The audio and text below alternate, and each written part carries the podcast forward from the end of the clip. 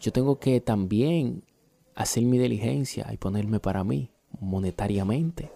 Porque si la, si la persona está, cambiando, eh, lo monetario, las vanidades, yo tengo que, que también cambiar. Voy a probar eso a ver si es verdad.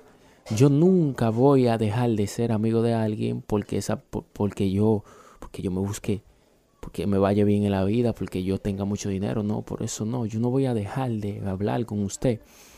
Simplemente porque a mí me... Incluso, mira, si a mí me va bien en la vida, yo ayudo a las personas, ayudo a mi amigo.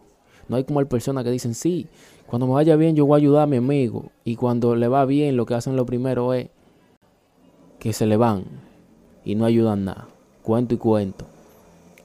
Yo voy a ayudar, aunque no sea como ellos quieran, pero lo voy a ayudar. Lo importante es ayudar.